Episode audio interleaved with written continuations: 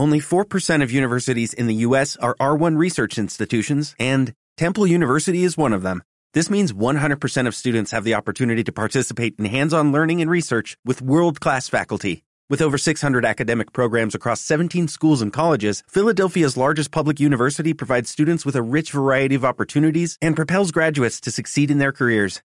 Temple University. Schedule a campus tour today at admissions.temple.edu/visit. 32. Emma se despertó completamente empapada de un sudor helado, demasiado asustada para moverse. Una vez se hubo convencido que solo había sido una pesadilla y que se encontraba a salvo, o tan a salvo como podía esperar, se inclinó hacia la derecha para comprobar que Michael seguía tendido en el suelo a su lado.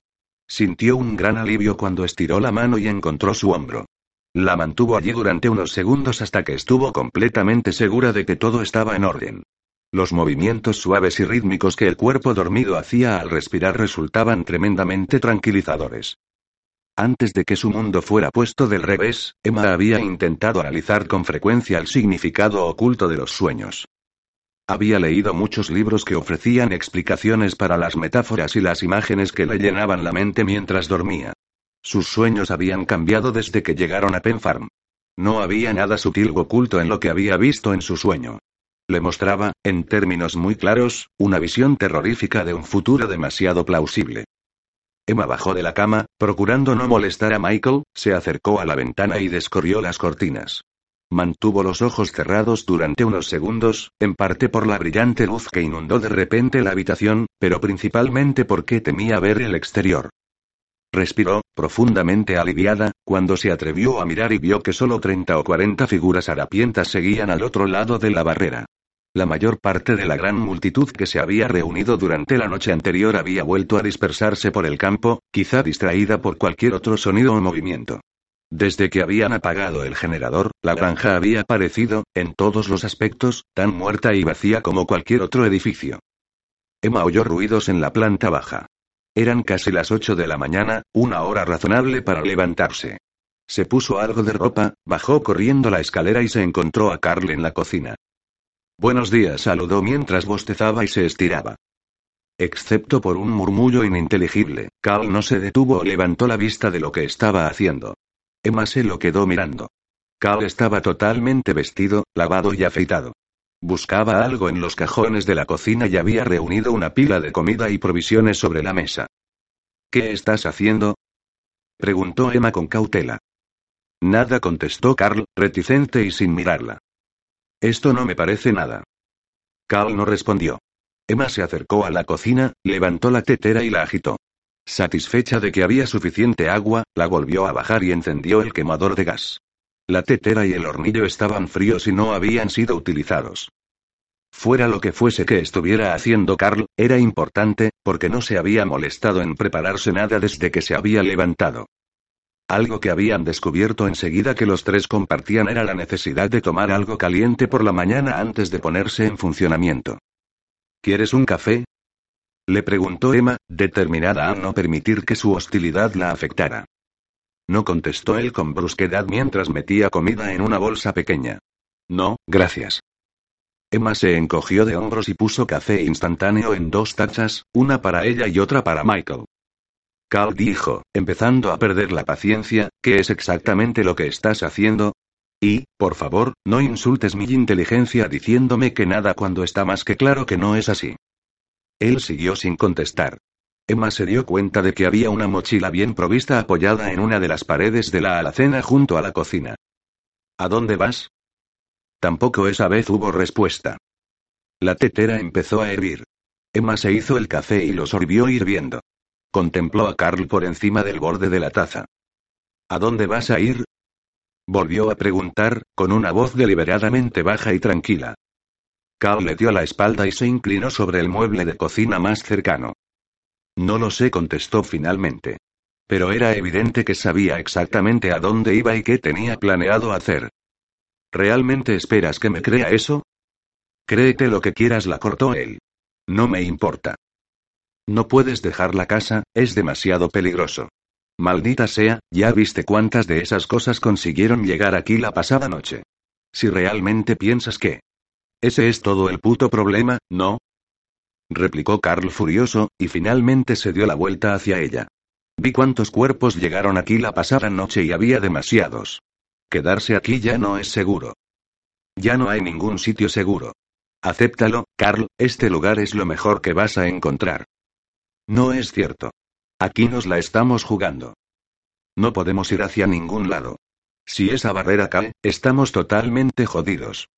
Pero ¿no te das cuenta de que podemos superarlo? Cuando vienen muchos solo tenemos que callarnos y quedarnos quietos. Si guardamos silencio y nos mantenemos fuera de la vista durante el suficiente tiempo, desaparecerán. Eso ya no funciona. Siguen ahí fuera, lo sabes. No tantos como la pasada noche. No, pero. En cualquier caso, ¿es eso lo que quieres? ¿Te sientes feliz al quedarte sentada y escondida durante horas cada vez que se acercan esas malditas cosas? Cada día son más fuertes y no pasará mucho hasta que...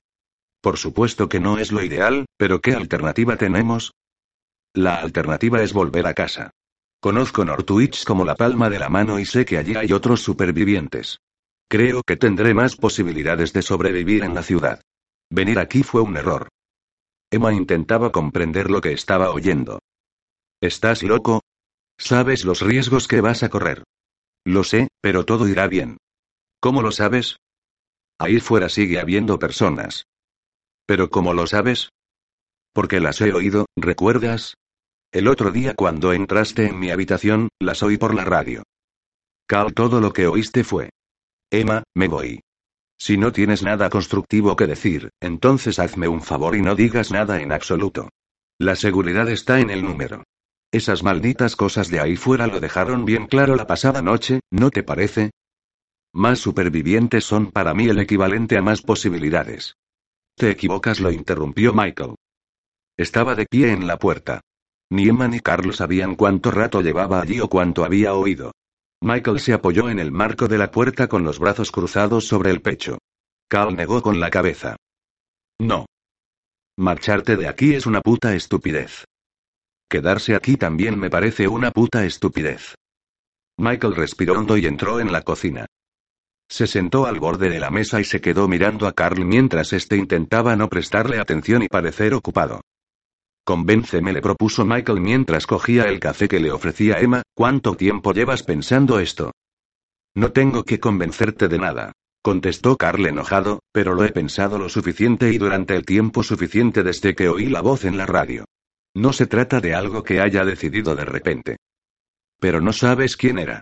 No sabes dónde están. ¿Y qué? Entonces, ¿cuál es el plan? Regresar a Northwich e intentar llegar al centro comunitario. Ver quién queda allí, y después. Y después encontrar algún lugar seguro donde establecer mi base. Pero acabas de decir que no quieres encerrarte y esconderte. ¿No resultará que vas a hacer eso mismo en cualquier otro lugar? Preguntó Emma. Existe un almacén de obras municipales entre el centro comunitario y donde yo solía vivir. Está rodeado por un muro de tres metros de altura. Una vez dentro, estaremos a salvo y allí hay camiones y todo tipo de cosas. ¿Cómo vas a entrar? Entraré, ¿y qué pasará si no hay nadie en el centro comunitario? Me iré solo al almacén. ¿Cuándo te piensas ir? preguntó Michael. Tendremos que salir en busca de provisiones en algún momento durante los próximos días, contestó Carl con rapidez. Intentaré conseguir algún transporte mientras estemos fuera de la casa y entonces me iré desde allí. Podríamos salir a buscar provisiones hoy mismo, comentó Michael, sorprendiendo a Emma, que lo miró con una expresión de completa incredulidad en el rostro. ¿Qué demonios estás haciendo? Dios santo, ¿estás planeando irte tú también? Michael negó con la cabeza. Me parece que Carl se va a ir, hagamos lo que hagamos. Carl asintió. Tienes toda la maldita razón. Me iría ahora mismo si pudiera. Entonces no parece que vaya a servir de nada que Emma o yo perdamos el tiempo intentando convencerte de que estás cometiendo un gran error. Yo no pienso eso. Pero tienes razón, perderíais el tiempo. Y si intentásemos detenerte, probablemente acabaríamos partiéndonos la cara y el resultado sería que te irías igualmente.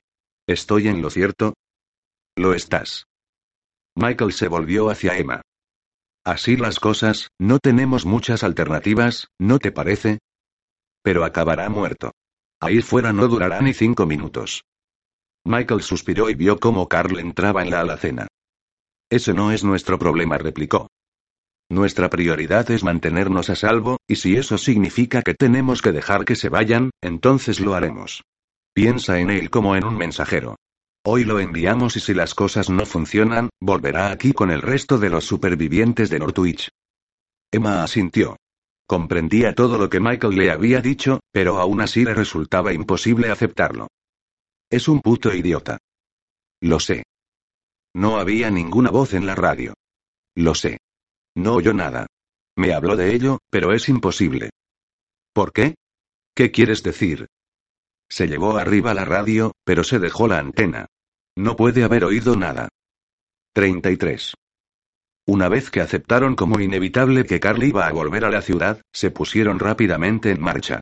Carl quería irse, y Michael y Emma querían hacer todo lo posible mientras siguiera por allí. Una salida de la casa era esencial para todos ellos, ya se quedasen o se fuesen. Tener tres pares de manos en lugar de dos significaba que Michael y Emma podían coger más provisiones y así retrasar unos días más su siguiente viaje. Emma seguía incómoda ante la idea de la marcha de Carl. La seguridad estaba en el número si uno de ellos resultaba herido, los otros dos podrían ayudarlo. Sola con Michael, sabía que tendrían un problema muy serio si le ocurría algo a alguno de los dos. Y las posibilidades de que Carl sobreviviera solo en caso de accidente eran prácticamente nulas. Al irse los estaba poniendo a todos en peligro. Era una mañana de domingo, fría, húmeda y miserable. Regresaron a Penmire, el primer pueblo que habían visitado después de encontrar Penn la semana anterior.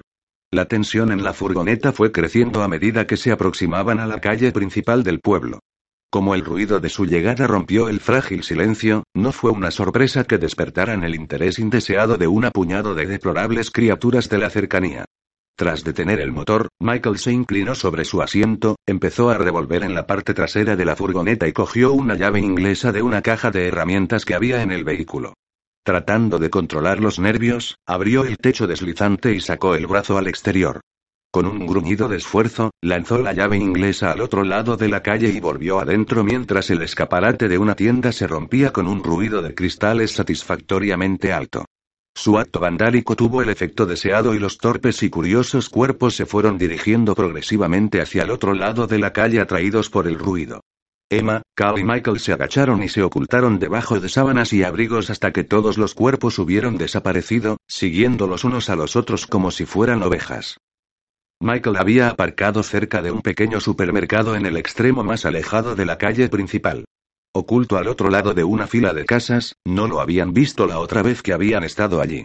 En cuanto se dispersó la muchedumbre, Emma abrió la puerta con mucho cuidado, se deslizó al exterior, se acuclilló sin que la vieran y sin hacer ruido desapareció dentro de la tienda. Mientras Michael y Carl buscaban un transporte alternativo, Emma reunió tantas latas de comida y otros productos no perecederos como pudo encontrar, y los cargó en la parte trasera de la furgoneta. Cada movimiento que hacía era lento y pausado, cada paso calculado con precisión para seguir siendo invisible para el resto del mundo.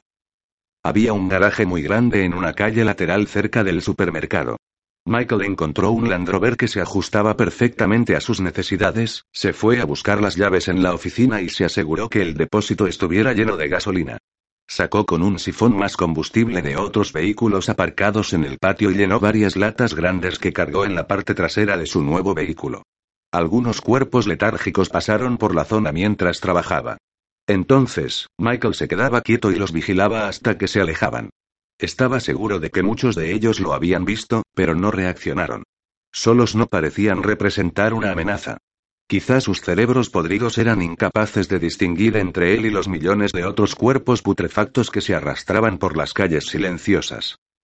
No hagas ningún ruido, se dijo, ni movimientos bruscos. Por casualidad, Carl tropezó con el vehículo perfecto para devolverlo a la ciudad. En un patio de cemento pequeño y cuadrado, detrás de una estrecha casa con terraza, encontró una motocicleta. Parecía bien cuidada y potente y, aunque su experiencia en conducir motos era limitada, sabía que le daría mucha más velocidad y maniobrabilidad que cualquier vehículo de cuatro ruedas. Encontró las llaves de la moto en el bolsillo de un cadáver vestido de cuero que yacía atravesado en una puerta medio abierta. Con temor, pero comprendiendo la necesidad de protegerse y no teniendo tiempo o interés en buscar en otro sitio, quitó el traje de cuero al cuerpo en descomposición y luego, el casco. La cabeza del cadáver estaba marchita y era ligera, y la carne inesperadamente seca y descolorida. Sin atreverse a arrancar el motor, soltó los frenos y empujó la moto hasta el supermercado donde Emma esperaba ansiosa. Emma se subió al asiento del conductor de la furgoneta cuando él se acercó, deseando irse. He encontrado esto, dijo Carl en voz baja. Me servirá. Ella asintió, pero no contestó. ¿Qué te parece este trasto? Le preguntó Carl a Michael cuando éste volvió a la furgoneta. Michael no pretendió tener ningún interés ni en la moto ni en Carl, y le respondió solo con un grudido. ¿Preparada para irnos? preguntó, dirigiendo claramente la cuestión a Emma. Ella asintió. Estoy lista. Salgamos de aquí. He encontrado un Land Rover, prosiguió. Tú arranca la furgoneta, y yo voy a probar con el otro. Dame un par de minutos. Si no puedo arrancarlo, volveré aquí para que me lleves, ¿de acuerdo? De acuerdo. Emma consiguió esbozar una sonrisa fugaz y asintió de nuevo. Tenía la garganta seca, y el corazón le empezaba a galopar en el pecho. Sabía que en cuanto arrancase el motor se convertiría inmediatamente en el centro de atención. Cuerpos de todos los alrededores empezarían a dirigirse hacia ella. Yo iré detrás, dijo Carl. Como quieras, musitó Michael. Comprobó que la carretera estuviera despejada, le hizo un gesto a Emma con el pulgar hacia arriba y corrió de vuelta al Land Rover. En cuanto hubo desaparecido de vista, Emma arrancó el motor, contemplando angustiada cómo todos los cadáveres que podía ver se daban lentamente la vuelta y avanzaban hacia ella. Los más cercanos estuvieron sobre ella en unos segundos, golpeando sin descanso sus puños contra las ventanillas. Emma inició el avance cuando se empezaron a agrupar alrededor de la parte delantera de la furgoneta, acelerando lo justo para apartarlos del camino y despejar su ruta de escape. La furgoneta había quedado rodeada con desesperante rapidez. Instintivamente aceleró el motor, pensando que seguramente se libraría de algunos de los muertos, pero sabiendo que todo lo que estaba haciendo era atraer a más cadáveres hacia ella. Entonces, a través de un hueco momentáneo entre los cadáveres letárgicos que no dejaban de cruzarse, vio que algunos estaban empezando a alejarse. Antes de que pudiera deducir qué estaba pasando y por qué, Michael pasó a toda velocidad por delante de la furgoneta en su Land Rover y giró hacia la calle principal, haciendo deliberadas eses para derribar el mayor número posible de cadáveres. Emma aceleró, lanzando la furgoneta a través de la diezmada muchedumbre, y siguiendo la sangrienta estela de Michael. Aún en el patio detrás de la casa, Carl intentaba arrancar la moto. Aunque escondido y alejado de la zona principal del pueblo, seis cadáveres ya habían conseguido encontrarlo. Otros tres intentos más, y el motor de la motocicleta resopló y finalmente, después de casi dos semanas de descanso, cobró vida con un rugido ensordecedor. Intentó avanzar. La moto era potente, más de lo que había esperado. La inesperada potencia lo cogió desprevenido y, durante un segundo, casi perdió el control. Paró, recobró el equilibrio e intentó calmarse.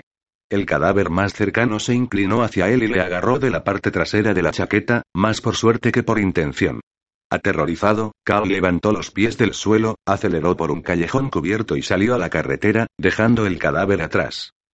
Carl recorrió algunos kilómetros antes de sentirse lo suficientemente seguro para acelerar la moto al máximo.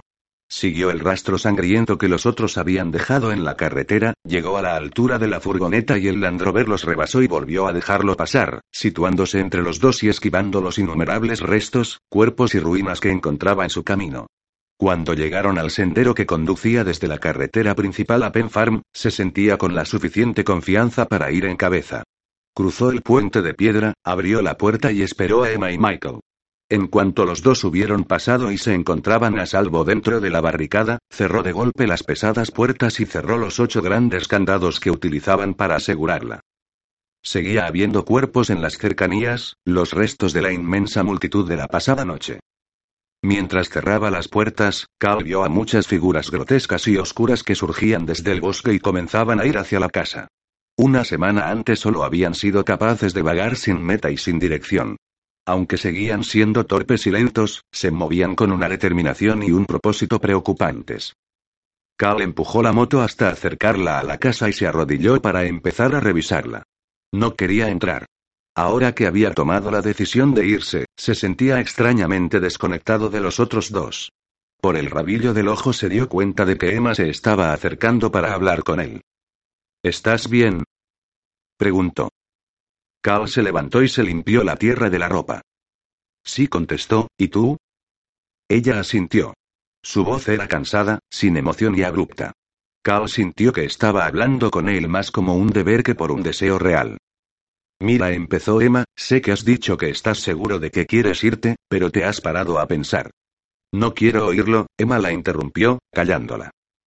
No sabes lo que voy a decir. Lo puedo suponer. Emma suspiró y comenzó a alejarse.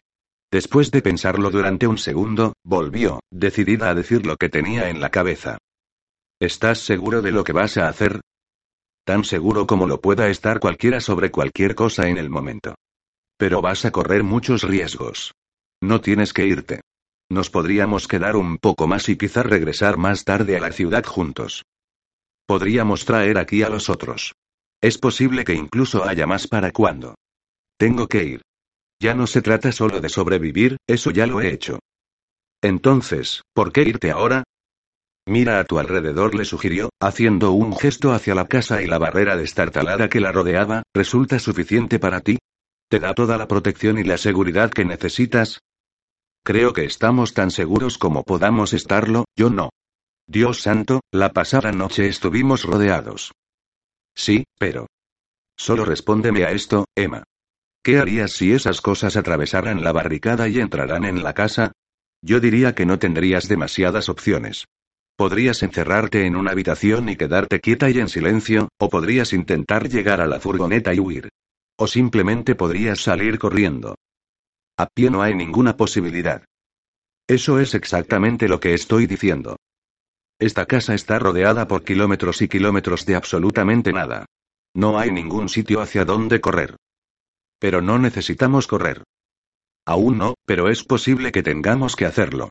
En la ciudad hay cientos de sitios en los que esconderse en cualquier calle. No quiero pasarme el resto de mi vida encerrado en esta maldita casa.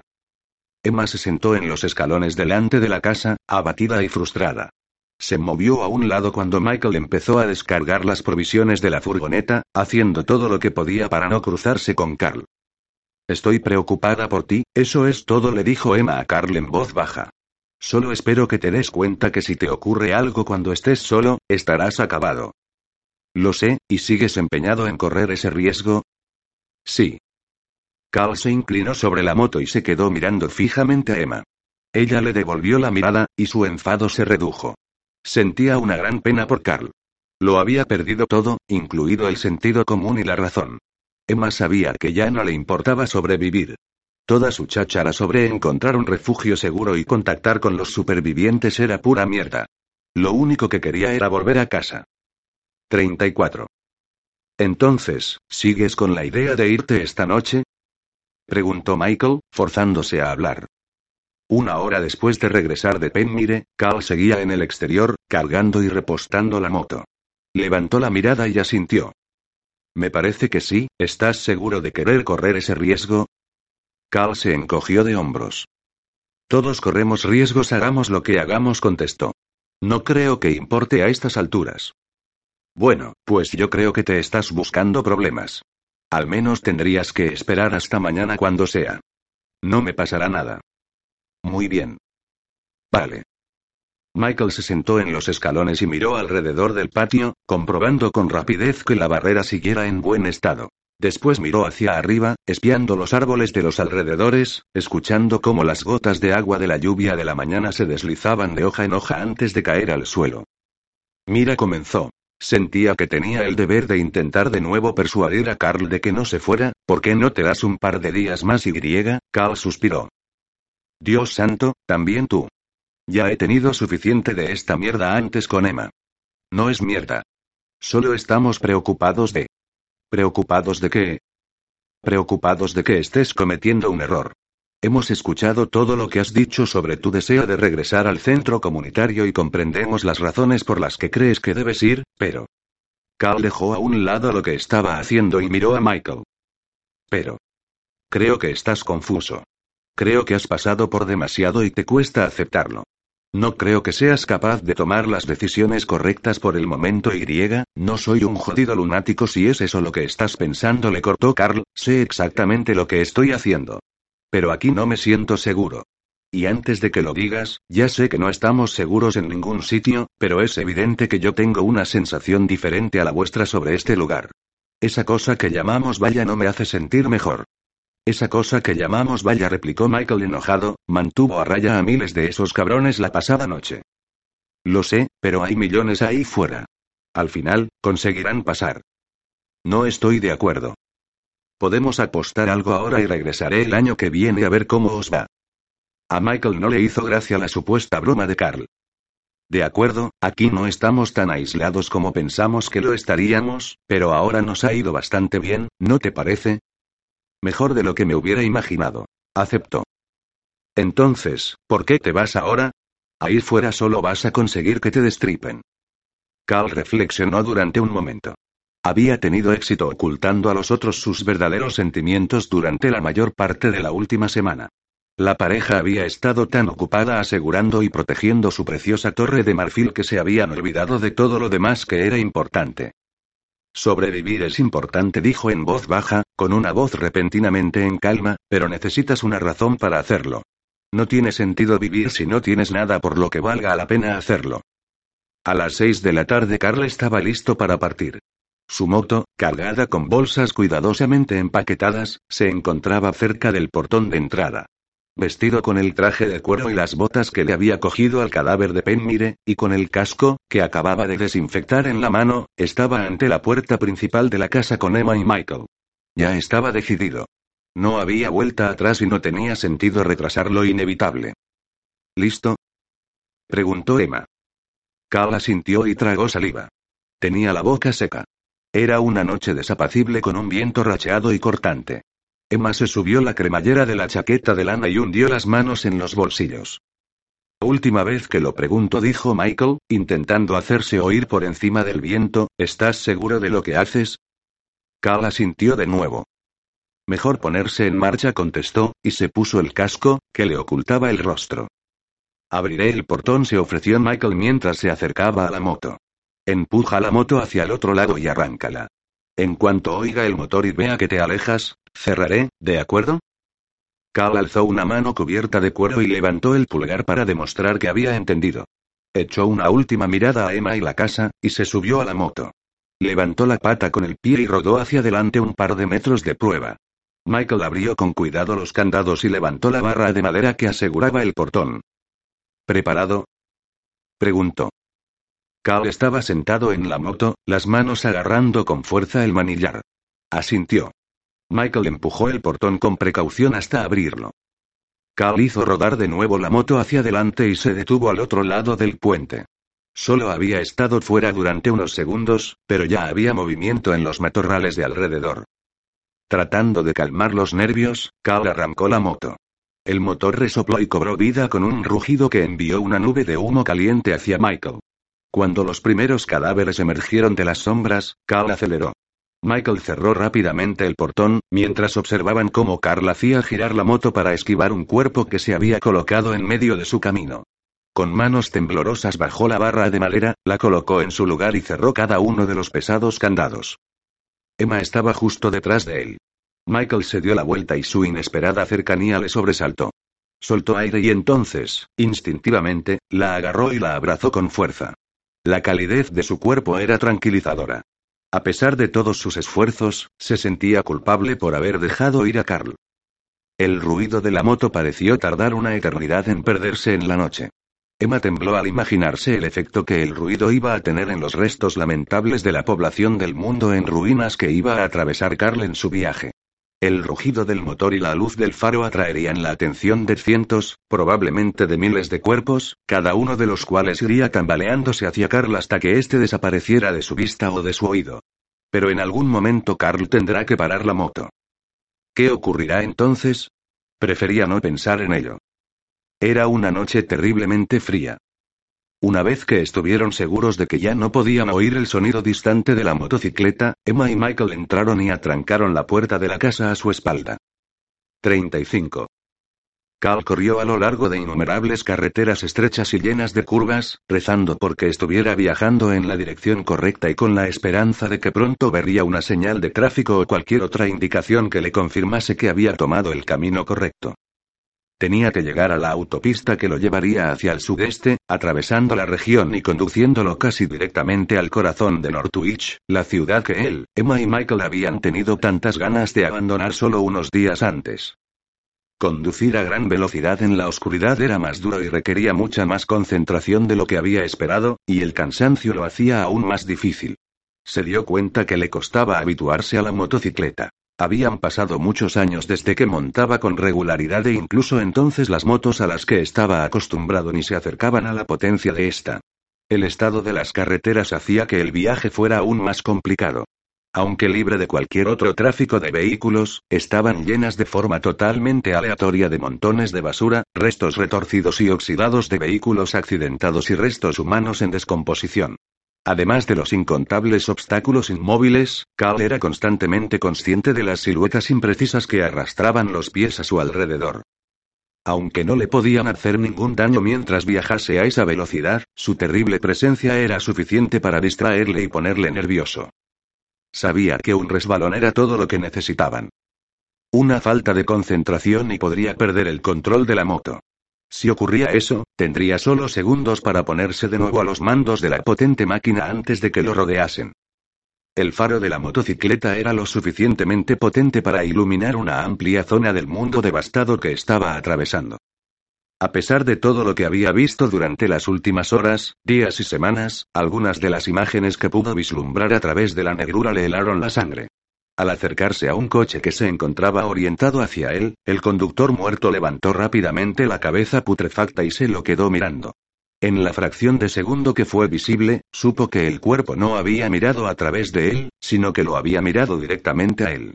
En aquellos ojos apagados y sin vida había visto una falta total de emociones y, al mismo tiempo, un odio paradójico y salvaje. Visiones tan repugnantes y el hecho de saber que estaba completamente solo por primera vez desde que había empezado esa pesadilla, hacía que la noche fría y oscura pareciera aún más fría y oscura. Miles y miles de cuerpos grotescos y desarrapados se volvían y tambaleaban de forma extraña hacia la fuente del sonido que rompía el pesado silencio. La mayoría de las veces eran demasiado lentos, y cuando finalmente llegaban a la carretera, Cal hacía rato que se había ido. Sin embargo, de vez en cuando, el destino y las circunstancias se combinaban para que alguna de las horribles criaturas se acercara a él peligrosamente. Muy pronto aprendió que la mejor forma de solucionarlo era sencillamente ir directo a ellos a la máxima velocidad con toda ferocidad. Los cascarones vacíos no ofrecían resistencia. La silueta desdibujada de una adolescente apareció en medio de la carretera y empezó a andar hacia la moto. En vez de perder tiempo y esfuerzo girando para evitarla, Cal aceleró la moto hasta colisionar directamente con el cuerpo. Su estado de descomposición era tal que el impacto la desintegró casi por completo. Excepto por la luz de la moto, el mundo estaba sumergido en una oscuridad impenetrable. No había más iluminación que la procedente de la luna llena, que, de vez en cuando, se atrevía a aparecer por detrás de una espesa capa de nubes, que se movía con rapidez. La luz brillante que entonces se derramaba sobre el mundo era fría y cruel. Las sombras que proyectaba hacía que las visiones horribles que rodeaban a Carl parecieran incluso más insoportables. No podía parar, ni siquiera durante un segundo. No tenía más alternativa que seguir adelante hasta llegar a la base de los supervivientes en Northwich. Nunca deberían haber abandonado la ciudad. 36. La granja parecía vacía. Durante horas Michael y Emma estuvieron sentados juntos en la más completa oscuridad y casi en el más completo de los silencios, los dos pensando constantemente en Carl. Comprendían por qué había decidido irse, pero ninguno de ellos estaba de acuerdo con lo que había hecho. Michael sentía su casa a millones de kilómetros y sabía que allí no había nada por lo que valiera la pena regresar. Todo lo que había dejado atrás eran las cosas familiares, habituales y sus pertenencias, nada de lo cual tenía ya ningún valor. Era evidente que algunas cosas tenían un valor sentimental y que le gustaría tenerlas con él, pero por esas pocas y preciosas pertenencias no valía la pena poner en peligro su vida. Sabía que Carla había dejado atrás mucho más que Emma o él. A pesar de que Carla había pasado la mayor parte de los últimos días encerrado en su habitación, era dolorosamente obvio que le echaban de menos. Faltaba algo. Ya nada era igual. Y más que eso, lo único en lo que Emma y Michael podían pensar era en qué le podría estar pasando en la carretera. ¿Habría conseguido llegar ya a Northwich? ¿Se encontraría con los demás en el centro comunitario o le habría ocurrido algo en el camino? La cantidad de cuerpos en la ciudad habría resultado ser demasiado grande para poder evitarlos. ¿Seguía con vida? Ni Michael ni Emma podían sacarse de la cabeza estos pensamientos funestos. Al final, el ambiente opresivo resultó ser demasiado para Emma, que se fue a su habitación, prefiriendo durante un rato la soledad. Michael quería dormir, pero no podía decidirse a moverse. Se quedó en la planta baja, se preparó una bebida, encendió fuego en la chimenea y se sentó a leer un libro tratando de despejarse la cabeza. Funcionó durante un rato, pero se distrajo poco después cuando Emma entró de nuevo de puntillas en la sala de estar. Al encontrarlo hecho un ovillo delante del fuego y pensando que estaba dormido, estiró la mano y le tocó el hombro con suavidad. Maldita sea. exclamó Michael, dándose la vuelta y sentándose en un solo movimiento asustado. Dios santo, Emma, me has dado un susto de muerte. No sabía que habías vuelto a bajar. Punto sorprendida por la fuerza inesperada de su reacción, Emma se derrumbó en la silla más cercana. Subió las rodillas hasta el pecho y conscientemente intentó reducir su cuerpo al tamaño más pequeño posible. A pesar del fuego, la casa seguía tremendamente fría. Lo siento, murmuró, temblando de frío. La habitación estaba llena de sombras parpadeantes y repartidas al azar, procedentes de las llamas moribundas. Las cortinas estaban bien cerradas para evitar que hasta el más mínimo resplandor de luz escapase hacia la noche y atrajese hacia la casa a los cuerpos que vagaban por ahí. La presión de estar en silencio y escondidos parecía más intensa que nunca. Cuando necesitaban hablar el uno con el otro, lo hacían en rápidos susurros, y cuando necesitaban ir a otra parte de la casa se movían en silencio, con cuidado de no provocar ningún ruido innecesario. Michael estaba empezando a sentirse incómodamente claustrofóbico, como un prisionero condenado a una pena de duración indeterminada. Quería chillar o gritar o tocar algo de música o reír o hacer cualquier cosa que no fuera estar allí sentado y contemplar cómo las manecillas del reloj de la pared recorrían lentamente otra hora. Pero los dos sabían que no podían correr ningún riesgo. Miró hacia Emma, que estaba hecha un ovillo en la silla. Parecía cansada y triste. Tenía los ojos pesados y estaba profundamente sumida en sus pensamientos. Ven aquí le ofreció con calidez, estirando los brazos hacia ella. Sin necesitar más invitación, Emma bajó del asiento y se colocó a su lado. Michael le rodeó los hombros con el brazo y la acercó, besándola ligeramente en lo alto de la cabeza. Esta noche hace realmente mucho frío, susurró Emma. ¿No podías dormir? Tengo demasiadas cosas en la cabeza. No puedo desconectar. No es necesario que te pregunte en qué estás pensando, ¿verdad? Ella negó con la cabeza. En realidad, no. Es imposible pensar en ninguna otra cosa, ¿no te parece? Michael la acercó un poco más a él. Me gustaría que se hubiera quedado, comentó Michael, con una voz repentina e inesperadamente tensa y rota por la emoción. Sigo pensando que debería haberle detenido. Tendría que haber encerrado al estúpido ese en su habitación y no haberlo dejado marcharse. Tendría que haber. SHHH. Susurró Emma. Se apartó un poco de Michael para poder mirarlo a los ojos. Las llamas bajas y anaranjadas del fuego iluminaban las lágrimas que le corrían por la cara. No podíamos haber hecho nada y hablar así es completamente inútil. Ya hemos tenido esta conversación. Ambos sabemos que habríamos hecho más daño que si hubiéramos intentado detenerlo. Me gustaría que estuviera aquí, prosiguió Michael, teniendo que forzar las palabras entre sollozos. Lo sé, replicó Emma, con voz baja y tranquilizadora. Después de un breve instante de incomodidad y reticencia, ambos empezaron a llorar. Por primera vez desde que lo hubieron perdido todo en aquella desesperada mañana de otoño hacía dos semanas, finalmente ambos bajaban la guardia. Lloraron por todo lo que habían perdido y dejado atrás, lloraron por el amigo ausente y lloraron el uno por el otro. Pasaban de las tres de la madrugada cuando Michael se despertó. No recordaba haberse quedado dormido, pero se encontró tendido con Emma delante de las ascuas moribundas del fuego. La poca luz y el calor menguante que procedía de los carbones que aún brillaban débilmente, eran reconfortantes. Movió el cuerpo dolorido y la despertó, ¿te encuentras bien? Le preguntó mientras se liberaba de sus piernas. Sus cuerpos se habían entrelazado durante la noche. Sí murmuró Emma, sus palabras apagadas por el sueño. Michael se puso a cuatro patas y se movió para sentarse a su lado. Exhausto y helado, la abrazó, intentando crear un escudo y una protección contra cualquier cosa que pudiera ocurrir durante las horas que faltaban de esta noche larga, oscura y solitaria. 37. Hacia las tres y media, Cal se estaba aproximando con rapidez a los suburbios de Northwich. Había conducido a una velocidad cada vez más cautelosa, porque al progresar el viaje, también había empeorado su fatiga.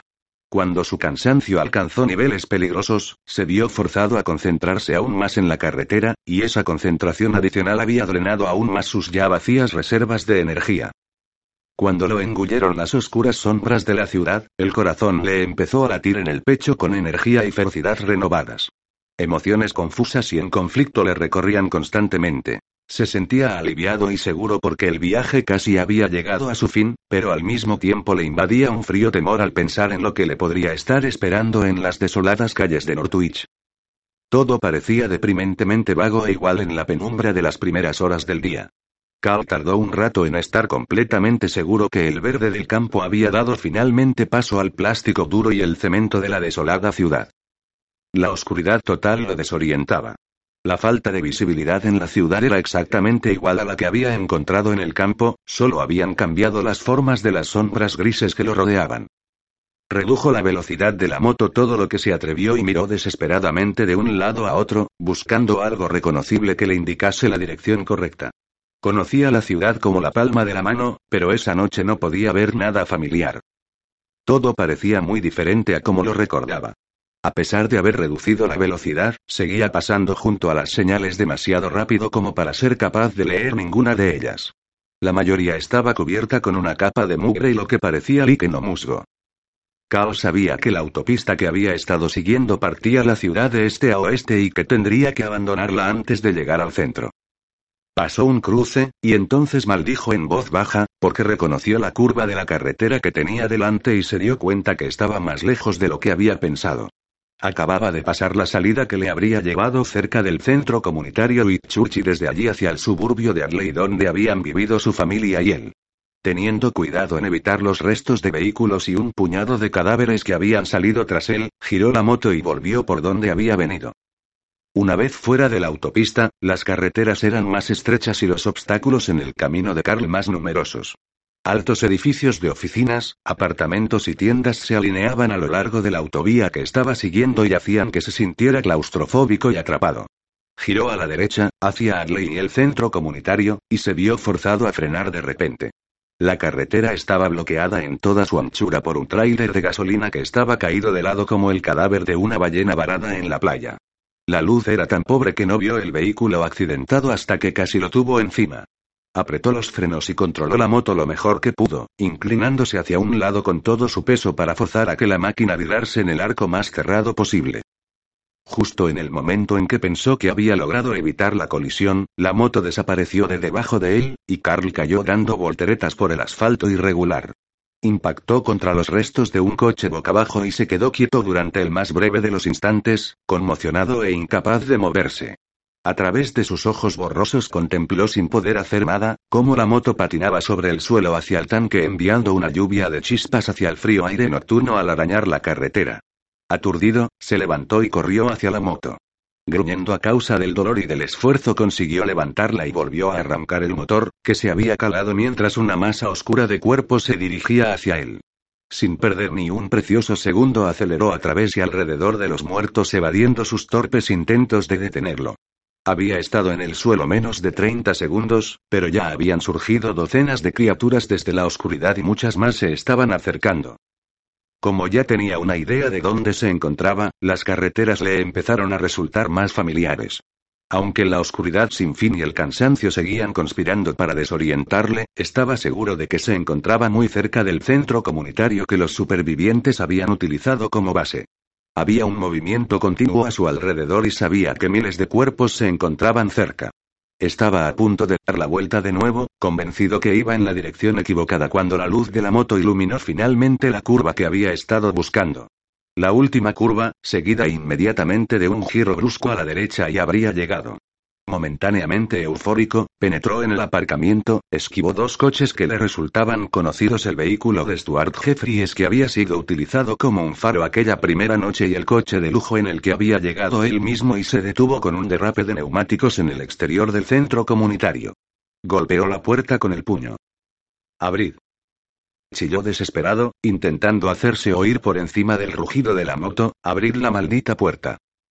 Miró ansioso hacia atrás y vio las oscuras siluetas de un número incalculable de cuerpos tambaleantes que se estaban reuniendo en el aparcamiento en su persecución.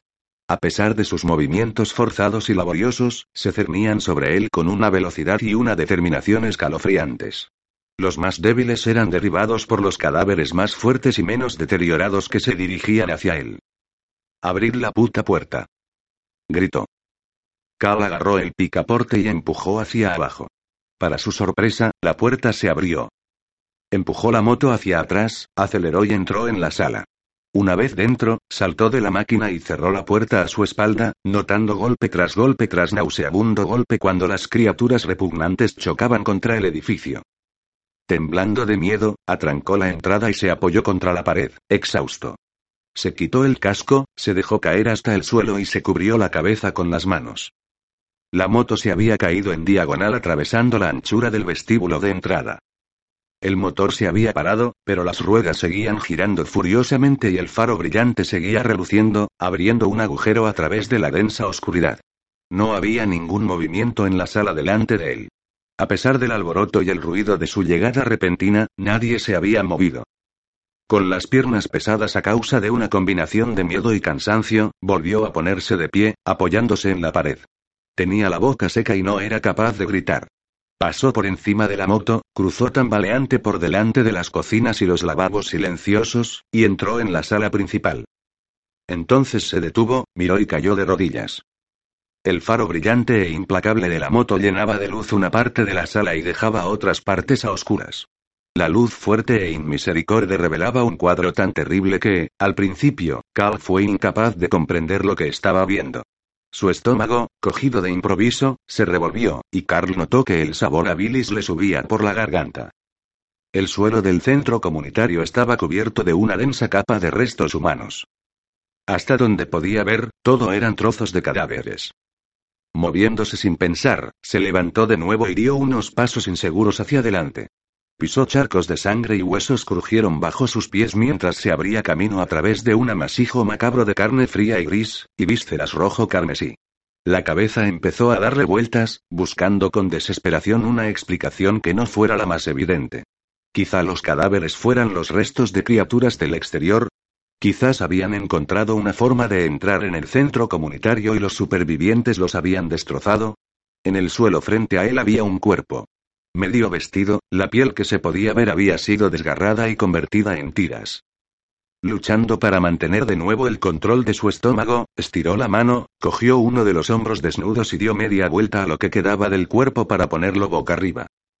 Aunque no era nadie que pudiera reconocer, pudo ver enseguida que este no había sido uno de los terriblemente desfigurados cabrones del exterior. La poca carne sin tocar que le quedaba sobre la cara era clara y no estaba demasiado marcada y, excepto por las heridas, el cadáver parecía haber sido saludable y normal. No había duda de que se trataba del cuerpo de uno de los supervivientes. Cal empezó a sollozar. Se encontraba en el centro de la sala, temblando de rabia, frío y miedo. Gradualmente fue consciente de los sonidos que procedían de la oscuridad en algún punto por delante de él. Quizás alguien había conseguido sobrevivir a ese baño de sangre, después de todo. ¿Hay alguien ahí? No hubo respuesta. Hola. ¿Hay alguien ahí? Una silueta apareció desde las sombras, los pies que arrastraba lentamente quedaron iluminados por el borde de la luz procedente de la motocicleta. Repentinamente aliviado, Carl se movió hacia adelante. Gracias a Dios, exclamó, ¿qué demonios ha pasado aquí? ¿Cómo consiguieron entrar? La silueta se acercaba. Con cada torpe paso que daba penetraba más en la luz. Dos pasos más, y Carl vio que el cuerpo se arrastraba hacia adelante, con la cabeza colgando pesadamente sobre los hombros. Lentamente alzó la cabeza y lo miró con ojos muertos y sin emociones. Se tiró hacia él sin aviso previo. Mierda. Chilló Carl mientras se apartaba del torpe ataque de la criatura, que perdió su ya inestable equilibrio en un charco de sangre espesa y oscura, y cayó de rodillas delante de él. Carl recobró el equilibrio y se quedó mirando el cadáver en descomposición, que estaba en el suelo intentando levantarse de nuevo. Se acercó un paso y le dio una patada en la cara con toda su fuerza, con la punta de la bota directa a la mandíbula. El golpe lanzó al cadáver de espaldas, resbalando sobre el suelo y los trozos de cuerpos. Inmediatamente empezó a incorporarse de nuevo, pies y manos resbalando en el asqueroso lodazal. Antes de que pudiera levantarse, Cal se dirigió hacia él y descargó toda su furia y su frustración sobre el patético cuerpo. Le dio patadas y puñetazos al repugnante cadáver hasta que finalmente éste se quedó quieto, con demasiados huesos rotos y dañados como para que fuera imposible que se levantara nunca más. Se estaba descomponiendo con rapidez. Cuando Carl acabó con él quedaban pocas partes reconocibles. Lleno de dolor, exhausto y desconsolado, Carl regresó andando hasta la moto. Sabía que sus opciones eran muy limitadas. Se podía quedar en el centro comunitario o abrirse camino en el exterior. Sin duda ya había una multitud esperándole al otro lado de la puerta. Después de viajar durante horas no podía pensar en volver esa noche afuera. Utilizando la luz amortiguada de una linterna para guiarse, se arrastró a través del centro comunitario hasta las habitaciones pequeñas en el extremo más alejado del edificio. Empleó los últimos restos de energía que pudo extraer de su cuerpo cansado y dolorido para subir por la claraboya y salir al tejado. Cal estuvo sentado durante horas en el borde del tejado, con el frío viento azotándole a ráfagas la cara. Contempló la ciudad y su población muerta descomponiéndose a su alrededor. El sol saldría pronto. La idea de otro nuevo día lo llenó de terror. 38. Cal no durmió más de una hora, echó un ovillo sobre el tejado. La temperatura solo estaba ligeramente por encima del punto de congelación, pero era infinitamente mejor sufrir el frío exterior que bajar y enfrentarse a la carnicería de dentro de la sala. Sabía que tendría que pasar por ello para volver a la moto y salir de allí, pero aún no. Esa mañana, el mundo entero era gris. El cielo, los edificios, las calles y los cuerpos parecían haber perdido el color, y con ello toda la energía y la vida. Completamente empapado por la llovizna, Cal estaba tendido de lado y miraba a lo lejos, intentando decidir qué hacer. ¿Valía la pena intentar hacer algo?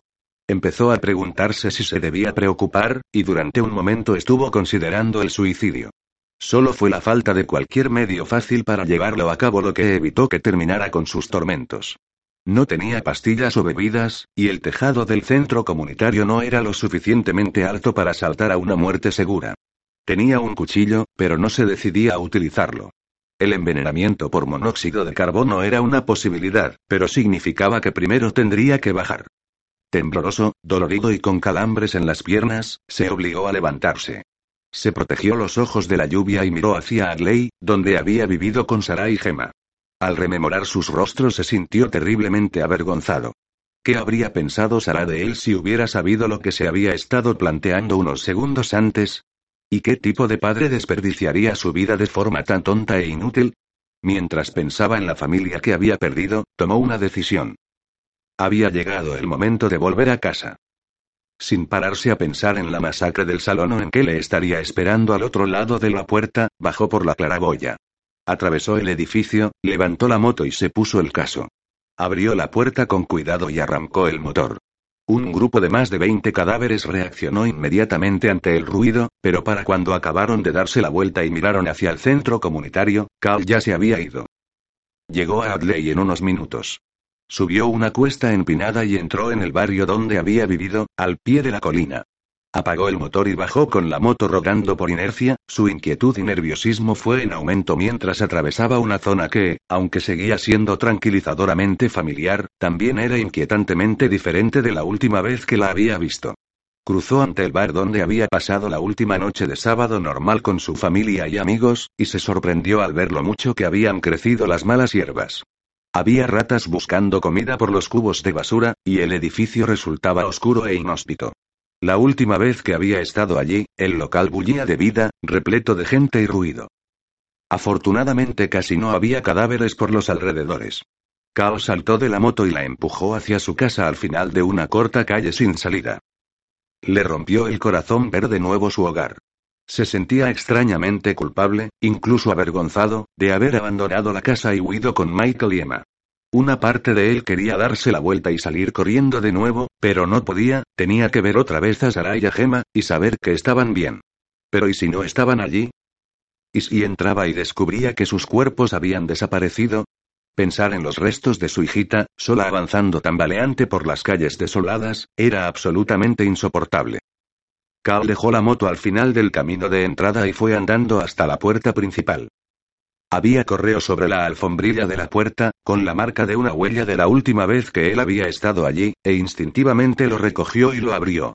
Una factura del gas y el último aviso de pago de la compañía de su tarjeta de crédito. Incluso comprobó cuánto debía antes de darse cuenta que la acción no tenía ningún sentido. Sacó las llaves, que aún llevaba en el bolsillo y, con las manos temblorosas, abrió la puerta y entró. La casa estaba como la había dejado. Todo se encontraba donde debía estar. Los zapatos de Gema, junto a la puerta, y el abrigo de Sara, colgado en el poste al final de la barandilla. Excepto por las telarañas, el olor a moho y a descomposición, y una fina capa de polvo que lo cubría todo, parecía como si no hubiera ocurrido nada. Seguía pareciendo su hogar. Cal se detuvo al pie de la escalera. Esa era la razón principal por la que había regresado. Sabía que no podía hacer nada por ninguna de las dos, pero tenía que verlas.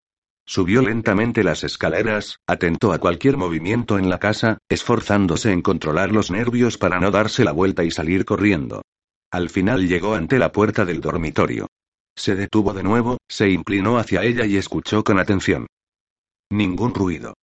Con la cabeza cargada de recuerdos de su familia, abrió la puerta y esperó. No ocurrió nada. Los cuerpos de su esposa y su hija yacían donde los había dejado. A pesar de lo mucho que quería volver a verlas, no se atrevió a levantar la sábana que aún las cubría. Quería recordarlas como las había visto por última vez, no como seguramente se encontrarían ahora, putrefactas, secas y comidas por la descomposición. Cal besó a su esposa y a su hija a través de la tela de la sábana, le dijo que las quería y les prometió que siempre pensaría en ellas. No podía quedarse en la casa. Dolía demasiado.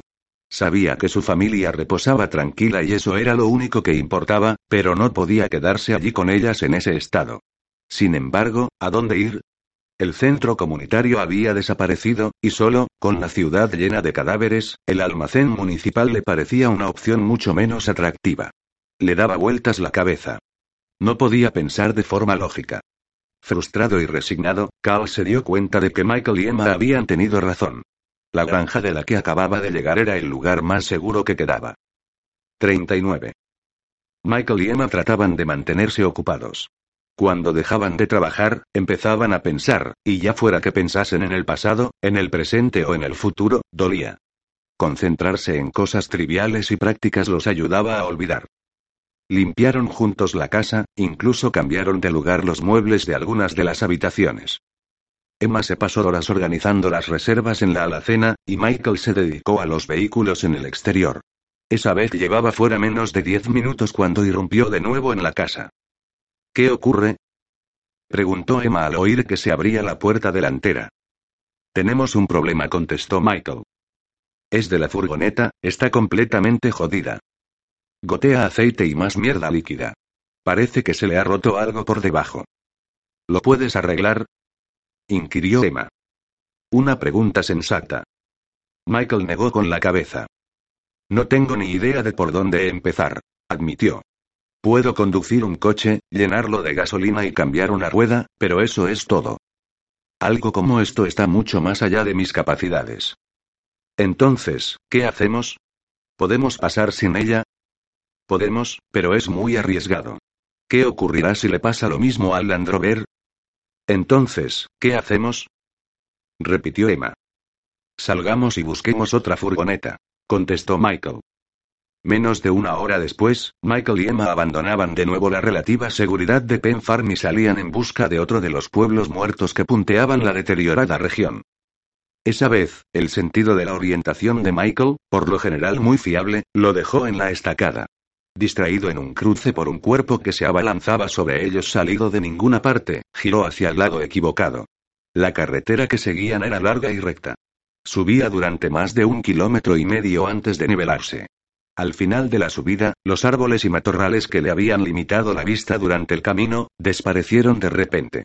Inesperadamente, todo parecía vacío, espacioso y abierto. Intrigado, Michael se metió por un portón y entró en un campo amplio punteado por un puñado de coches. Un aparcamiento polvoriento en lo alto de un acantilado, desde cuyo extremo más alejado pudieron ver el océano. Habían olvidado que estaban tan cerca de la costa. En la confusión y desorientación de las últimas semanas era como si todo su mundo hubiera sido desgarrado y desfigurado hasta ser imposible de reconocer. Se habían olvidado de los mapas y los atlas, y los habían dejado de lado en su lucha por sobrevivir día a día. Por extraño que pareciese, el océano era lo último que Michael había esperado ver. Un poco más tranquilos que antes, quizá porque el aparcamiento estaba lejos de todas partes, y por una vez, no se veía ni uno solo cerca, fueron hasta el punto que les ofrecía la mejor vista de la gran extensión de agua y pararon. Michael detuvo el motor y se hundió en el asiento. La he jodido bien, ¿verdad? No importa, contestó Emma mientras bajaba un poquitín la ventanilla. Hacía frío, pero agradeció el olor del aire limpio y salado, y también el ruido de las olas rompiendo en la playa más abajo. A la vez que interrumpía el silencio que lo envolvía todo en aquel mundo muerto, también era lo suficientemente alto para permitirles hablar sin atraer la atención indeseada de ningún cadáver cercano. La visión del océano causó a Michael una inesperada combinación de emociones. Siempre le había gustado el mar, y verlo le trajo recuerdos de las vacaciones de su niñez, días largos y aparentemente interminables en los que el cielo siempre era de un color azul profundo, y el sol grande y cálido. El recuerdo de esos días de inocencia, tan lejanos le provocó la tristeza y la pena que tantas veces había sentido últimamente. Pero esos sentimientos tan intensos y angustiosos estaban también mezclados con un ligero alivio, porque, por una vez, los dos estaban libres del confinamiento de la granja y de los miles de cuerpos que plagaban sus vidas. Lo más seguro sería coger uno de esos coches, sugirió Michael, señalando hacia el aparcamiento. Buscaremos el que esté en mejores condiciones, lo vaciaremos y lo llevaremos de vuelta. Emma asintió y siguió mirando el mar. ¿Crees que es seguro bajar? preguntó. No lo sé, contestó Michael. No parece que haya nada. Mientras permanezcamos juntos estaremos bien. Sin necesitar que le dieran más ánimos, Emma abrió la puerta y bajó del coche. Se quedó contemplando el horizonte y durante unos segundos se atrevió a imaginar que no había ocurrido nada. Lo había intentado muchas veces antes, pero siempre había habido algo en su línea de visión que le recordaba las limitaciones de la cáscara rota y vacía que era el mundo en el que vivía ahora. Sin embargo, mirando la extensión ininterrumpida de agua, era fácil fingir que todo estaba en orden. Avanzó unos pasos y miró hacia un tramo de playa arenosa que se abría abajo. El corazón le dio un vuelco cuando vio un torpe cuerpo tropezando y tambaleándose por la orilla, entre el agua y la espuma. Cada ola tiraba a la patética criatura. Emma contempló cómo trataba de incorporarse, solo para que lo derribase de nuevo la siguiente ola. Había un segundo cuerpo en el agua cubierto solo por un bañador. Sin dudas el desafortunado cadáver de un bañista madrugador. El cuerpo, abotargado, hinchado y descolorido era empujado gradualmente hacia la orilla. Y en la distancia, Emma vio, con creciente desilusión, el casco gris de un bote volcado. Se había roto la ilusión de normalidad. Michael no había visto los cuerpos o el bote. Seguía soñando despierto cuando se sentó en la hierba al lado de su vehículo. Se estiró, se tumbó hacia atrás, apoyado en los codos. Luego levantó la mirada hacia Emma y sonrió, ¿sabes lo que me gustaría? ¿Qué? Un bocadillo. ¿Un bocadillo? Sí, un bocadillo grande, gordo, descomunal con pan crujiente y recién hecho. Quiero lechuga, jamón, queso rallado y mayonesa. Oh, y también querré un vaso de zumo de naranja recién exprimido. En la granja tenemos jamón en lata y cerca de 30 tarros de mayonesa, comentó Emma mientras se sentaba a su lado. Y tenemos refresco concentrado de naranja. Pero no es lo mismo, ¿verdad? Emma negó con la cabeza. No. ¿Crees que volveremos a comer alguna vez algo así? Es posible.